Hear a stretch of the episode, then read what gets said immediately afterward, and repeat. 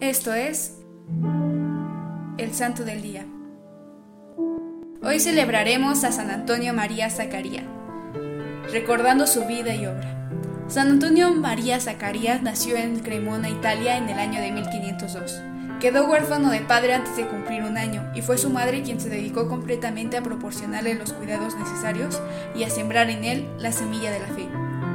La buena Antonieta Pescaroli recibió con conciencia de responsabilidad el encargo y la confianza que la providencia en ella depositó al darle un hijo, para hacer de él un buen cristiano. Por fidelidad a él y para mejor dedicarse a su formación, rehusó la joven viuda un nuevo matrimonio. Gracias a ella, el niño pudo crecer consciente del amor y la providencia de Dios. Antonio quiso prepararse para el estudio de la medicina para ser un ciudadano útil a sus hermanos los hombres. Así que a los 22 años se graduó de médico, lleno del deseo de servir a otros con su profesión. Tenía la ilusión de poder salvar muchas vidas y, por qué no también, almas.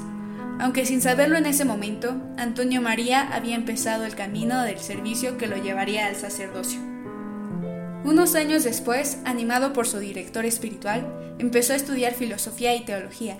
Con el tiempo, ya rendido su corazón al llamado de Dios, se ordenó sacerdote. Antonio María se había hecho médico de cuerpos y almas. Más adelante se trasladó a Milán.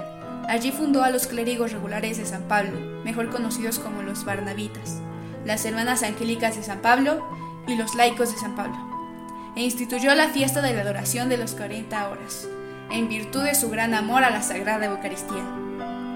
Once escasos años fue Antonio María de sacerdote, pero los santos deben vivir la intensidad su tiempo, y así debió haberlo vivido quien en tan poco tiempo mereció ser llamado por su bondad y caridad, por su providencia y celo, el ángel de Cremona y el padre de la patria.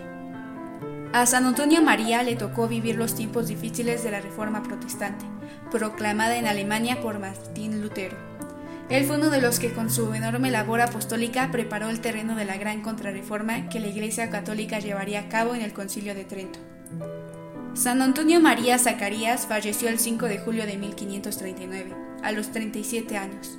Algunos de sus biógrafos han llegado a afirmar que su labor apostólica fue tan grande que es como si hubiese trabajado 30 años más de los que finalmente vivió.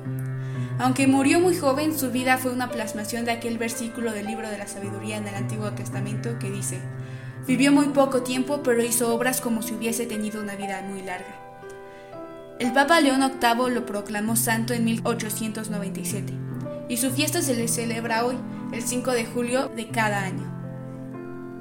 Señor, que encendiste en el corazón de San Antonio María Zacarías un ardiente celo por la salvación de sus hermanos, te pedimos por su intercesión que nos sintamos siempre urgidos a evangelizar a los hombres de nuestro tiempo por amor a ti. Por Jesucristo nuestro Señor. Amén. Esto fue Servidores Amoris Christi, Movimiento Amoris Mater. Haz todo con amor.